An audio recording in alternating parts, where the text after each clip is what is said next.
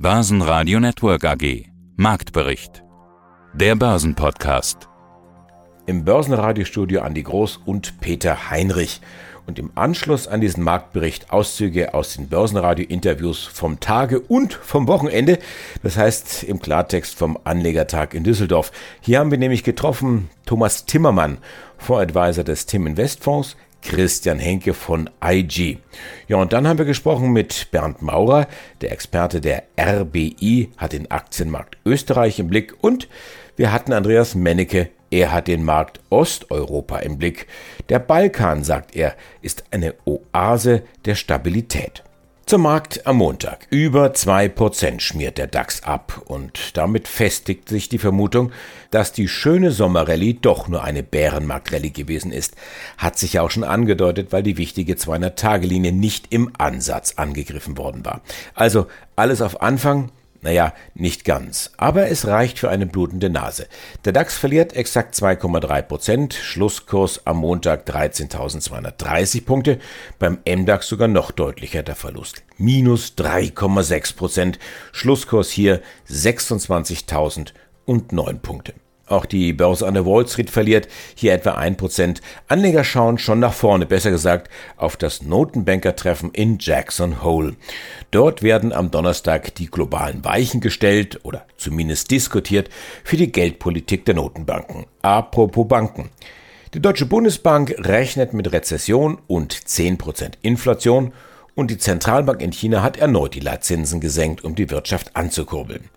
In dieser Gemengelage rutscht der Euro 1% ab und liegt damit unter dem US-Dollar. Der Ölpreis sinkt, angeblich steigt Iran wieder ein in den Ölexport, der Gaspreis dagegen legt nochmal 10% zu. Bei Fresenius soll ein Chefwechsel den Aktienkurs stabilisieren. Für den Montag zumindest scheint die Rechnung aufzugehen. Fresenius Aktien klettern gegen den Trend 4%. Mein Name ist Thomas Timmermann, ich bin CEO bei Tim Invest und dort für den Tim Invest Europa Plus Fonds zuständig. Der DAX. Du sagtest in deinem Blog, die Dynamik lässt spürbar nach. Kann denn die DAX-Erholung 12.400 bis 14.000 überzeugen? Fragezeichen. Die Antwort müsste Nein heißen wahrscheinlich.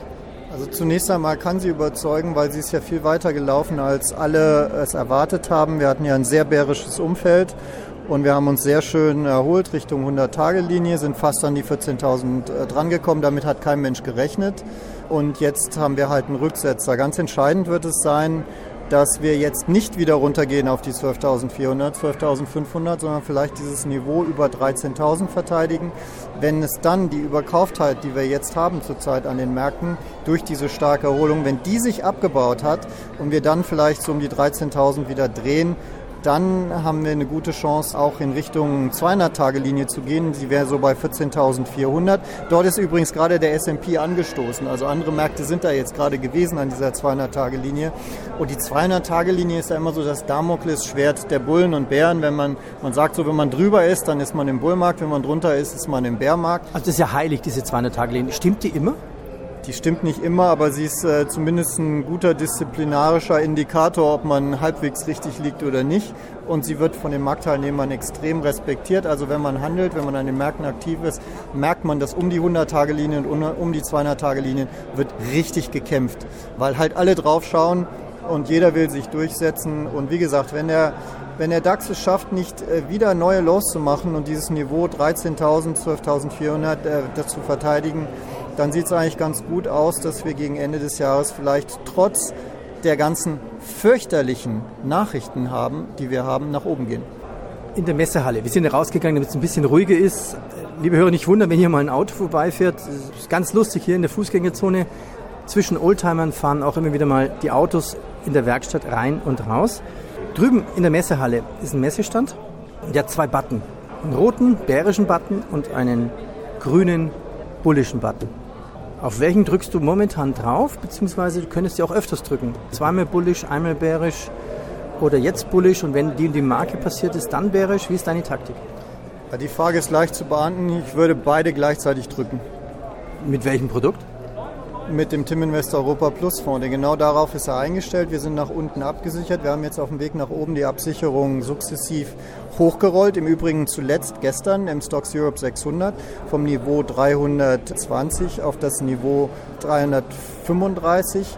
Wir sind, haben aber immer noch eine Aktienquote von ungefähr 57 Prozent. Das heißt, wir sind auch nach oben noch dabei und wir setzen jetzt eigentlich vorwiegend auf äh, Seitwärtsprämien, weil wir einfach damit rechnen, dass der Markt jetzt nicht, wahrscheinlich nicht komplett wieder absackt, aber zumindest mal an Dynamik weiter verliert und erstmal ein paar Wochen konsolidiert in einer Range von 300, 400 Punkten.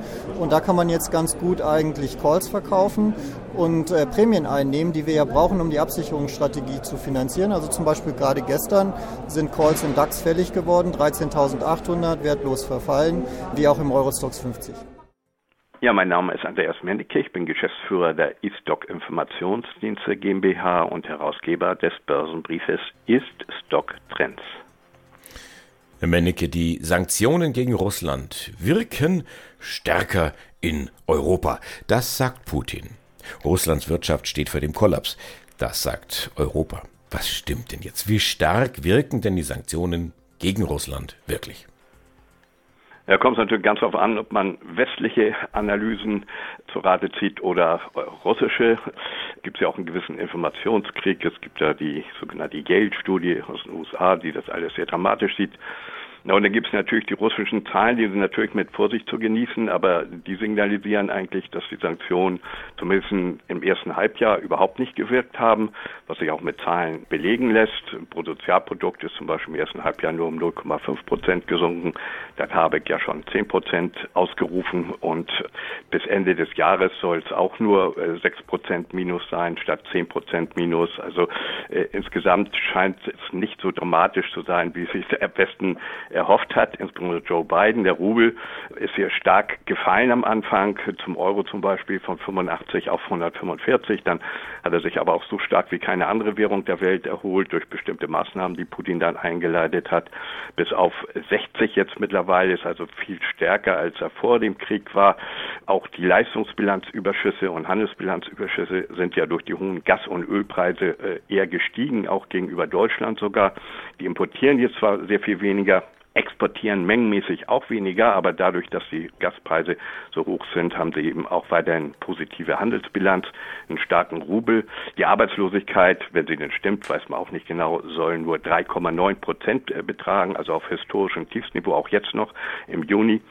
Und viele weitere Zahlen belegen eigentlich, dass die Sanktionen in wirtschaftlicher Sicht nicht so gewirkt haben, wie sich der West erhofft hat. Und wir haben ja im Gegenteil eher hier im Winter möglicherweise das große Problem, dass das Gas nicht in ausreichender Menge geliefert wird und der Gaspreis ohnehin sehr hoch ist und wir die Bevölkerung hier teilweise mehr drunter leiden könnte als äh, Russland, was natürlich widersinnig ist. Insofern sagen viele und ich übrigens auch, dass die Sanktionen, wenn sie denn insbesondere die politische Meinung, also die Kriegsführung in Russland von russischer Seite von Putin in Ukraine nicht abändern, dann haben sie ja eigentlich überhaupt keine Wirkung. Und wenn dann das deutsche Volk was mehr geschädigt wird als das russische, muss man sich wirklich mal Gedanken machen, wie sinnvoll die sind. Guten Tag, mein Name ist Christian Henke, ich bin Senior Market Analyst bei IG Europe in Frankfurt.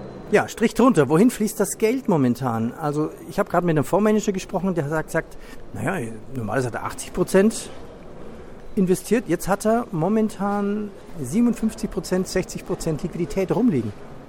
Ja, weil viele institutionelle Anleger natürlich so ein bisschen auch auf dem falschen Fuß erwischt worden sind. Ne? Der DAX ist oder die Finanzmärkte, schauen wir uns auch den MSCI World an, der ist ja auch in den letzten Wochen kräftig gestiegen, hat sogar charttechnisch sogar eine kleine Trendwende hingelegt.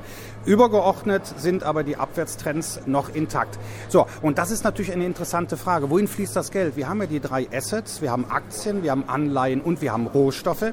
Rohstoffe hatten ja über Monate die Gewinnerliste angeführt. Wäre da nicht die Inflation und die Rezessionsängste äh, gekommen, sehen wir beispielsweise am Ölpreis. Also was ist, wenn wir weniger produzieren, weniger nachgefragt wird, dann produzieren wir weniger, da brauchen wir weniger Rohstoffe. So, auf der anderen Seite jetzt aber die Aktien, da fließt aktuell das Geld hin, aus den Anleihenmärkten wieder raus. Die konnten kurzzeitig mal so ein bisschen profitieren als sicherer Hafen.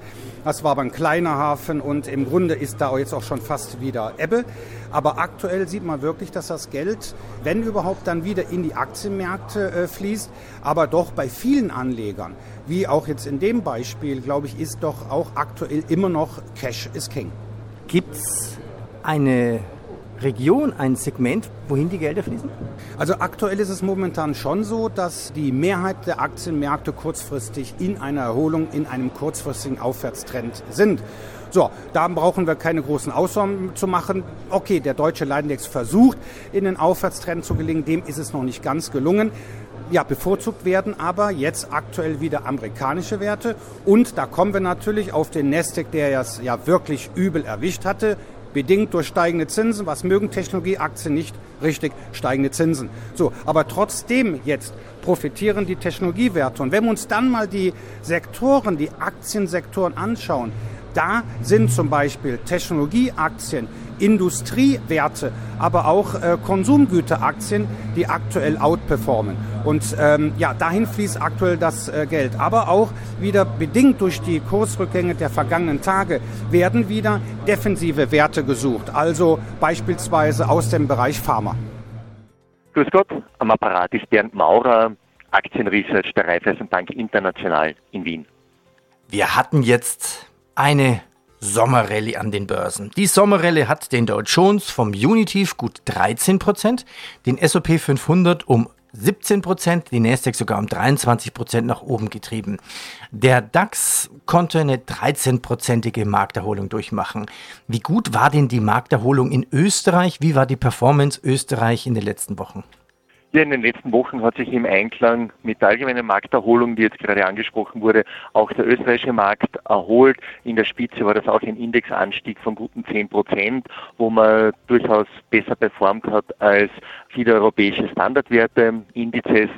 Die stärkste Entwicklung in dieser Aufwärtsbewegung zeigen dabei Finanzwerte und zyklische Unternehmen, Aktien der Raiffeisenbank International, Andritz, Wiener, Berger oder Bavag führen die Performance-Liste jetzt in diesem Zeitraum seit Anfang Juli an. Was ich auch immer gerne hervorhebe, ist, dass die Aufwertung des US-Dollar gegenüber dem Euro dem österreichischen Markt grundsätzlich gut tut und diesen unterstützt, weil bei vielen Unternehmen, die an der Wiener Börse notiert sind, übersteigen nämlich die in US-Dollar gepreisten Umsätze die Höhe der US-Dollar denominierten Kosten. Wenn du jetzt als Analyst zurückschaust, wie war denn die Berichtssaison allgemein? Die war gut. Wir sind jetzt nahe dem Ende, die ist eigentlich recht stark verlaufen. Einige Unternehmen präsentierten Zahlen, die über den Markterwartungen gelegen sind, beziehungsweise ist auch von einigen Unternehmen der Ausblick für das Gesamtjahr angehoben worden. Darunter beispielsweise Wiener Berger Amag, Föstalpine oder auch implizit eine Guidance-Erhöhung äh, der österreichischen Post oder von Meyer-Mellenhof. Dabei haben Unternehmen vor allem auch von den in den letzten Monaten vorgenommenen Preiserhöhungen profitiert und die negativen Effekte der Kostensteigerungen haben sich, ich sage jetzt Klammer, noch Klammer zu, nicht so deutlich durchgeschlagen, wie man das vielleicht vor dem zweiten Quartal erwartet hat. Also grosso modo unterm Strich besser als erwartete Ergebnisse und wie ich gesagt habe, auch haben einige Unternehmen sogar den Gesamtjahresausblick angehoben. Ja. Trotzdem, das müssen wir auch festhalten, im Ausblick äußern sich Unternehmen vielfach vorsichtig und beobachten eine Abschwächung des Auftragsmomentums, was einerseits sicherlich auf einen Lagerabbau schließen lässt. Der Lageraufbau war in den letzten Quartalen äh, recht hoch. Kann sein, dass hier jetzt auch ein gewisser Abbau erfolgt, beziehungsweise auch ein allgemeiner Nachfragerückgang sich ebenso daraus schließen lässt im Einklang mit der etwas nachlassenden Konjunkturdynamik. Basen Radio Network AG Marktbericht. Der Börsenpodcast